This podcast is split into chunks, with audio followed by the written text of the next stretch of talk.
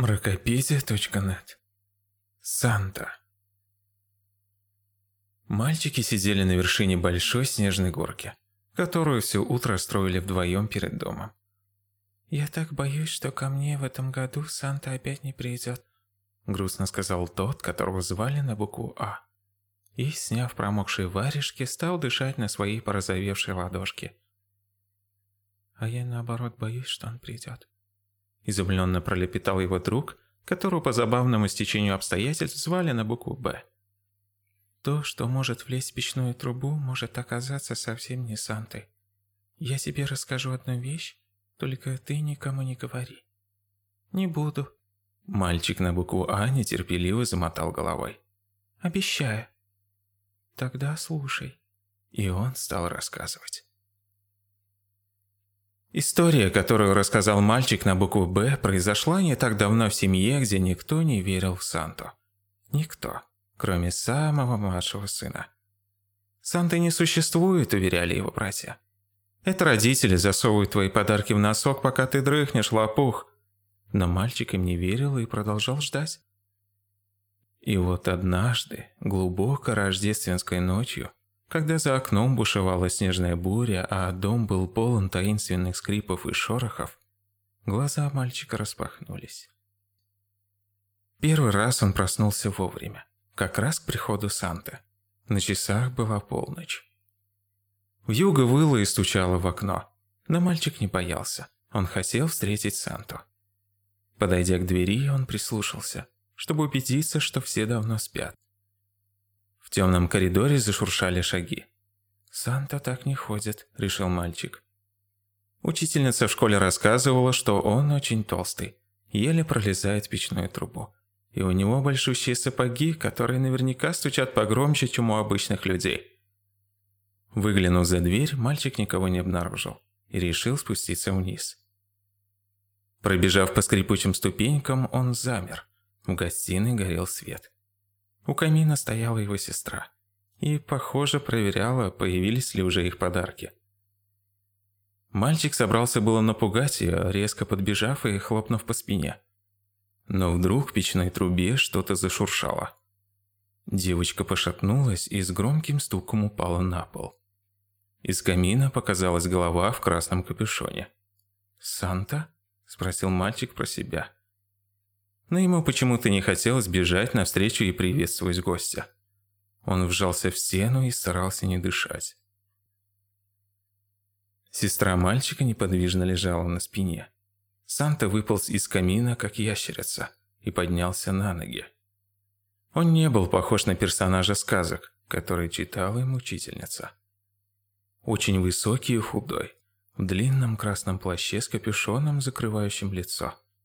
Он был похож на нечто злое и страшное, что дети подразумевают таящимся в подкроватной тьме, в недрах стенного шкафа или во мраке чердака. Мальчик дрожал от страха и чуть не плакал. Он боялся пошевелиться. Вдруг чудовище его заметит, повернется в его сторону и покажет ему свое ужасное лицо. Тогда он точно умрет от страха. Или на худой конец описывается. Но чудовище не замечало мальчика. Оно потянулось когтистой лапой к его сестре, все еще лежащей без сознания. Схватив девочку одной рукой за плечо, а другой за ноги, оно согнуло ее тело пополам, соединив затылок со ступнями. При этом раздался такой страшный хруст, что мальчик чуть было не вскрикнул. Перекинув покореженное тело девочки через плечо как мешок, Чудовище уже нагнулось, чтобы забраться обратно в печную трубу. Но ноги мальчика вдруг соскользнули с последней ступеньки и с грохотом опустились на пол. Чудовище замерло и обернулось. Мальчик сделал торопливый шаг назад. Его глаза заволокло слезами. В горле неприятно застрял крик. Капюшон соскользнул с лысой головы, и черно-зеленое чешуйчатое лицо стало злобно вглядываться горящими желтыми глазами в темноту коридора. Как раз туда, где притаился испуганный мальчик, чье сердце стучало, как сто барабанов. Он чувствовал, что скользкий и липкий взгляд чудовища шарит по нему, как руки слепого, старающегося нащупать что-то впереди. Мальчик уже было приготовился к смерти. Жуткому хрусту собственных костей, который будет последним, что он услышит в своей короткой жизни. Но вдруг существо резко отвернулось и скрылось в каминной дыре. У мальчика потемнело в глазах. Он почувствовал, что падает. Утром он проснулся в своей мягкой кровати и не смог вспомнить, что за кошмар ему приснился. Спустившись вниз, он обнаружил наполненные подарками носки, висящие над камином. И братьев, сидящих на полу в окружении разноцветных оберток. Он подбежал к камину и снял с крючка носок, на котором было вышито его имя.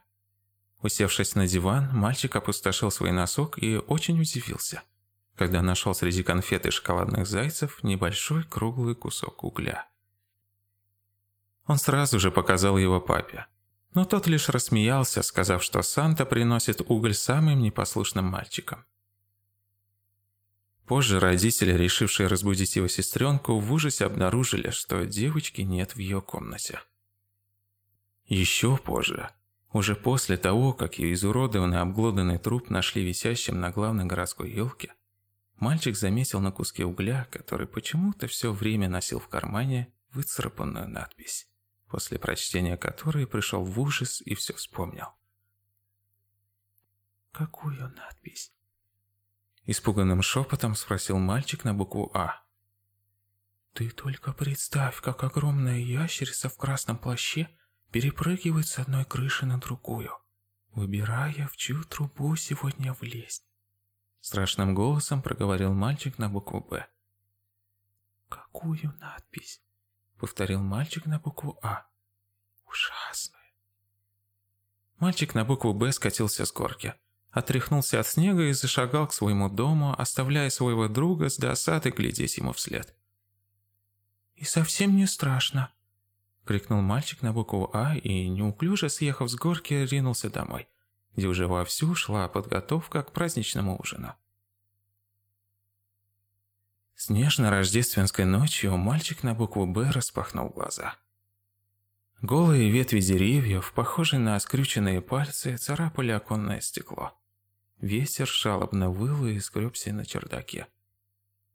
Мальчик на букву «Б» съежился под одеялом сжав в кулаке маленький и гладкий кусочек угля, поглаживая ногтем большого пальца короткую зловещую надпись, которую он рассматривал каждый день на протяжении прошедшего года.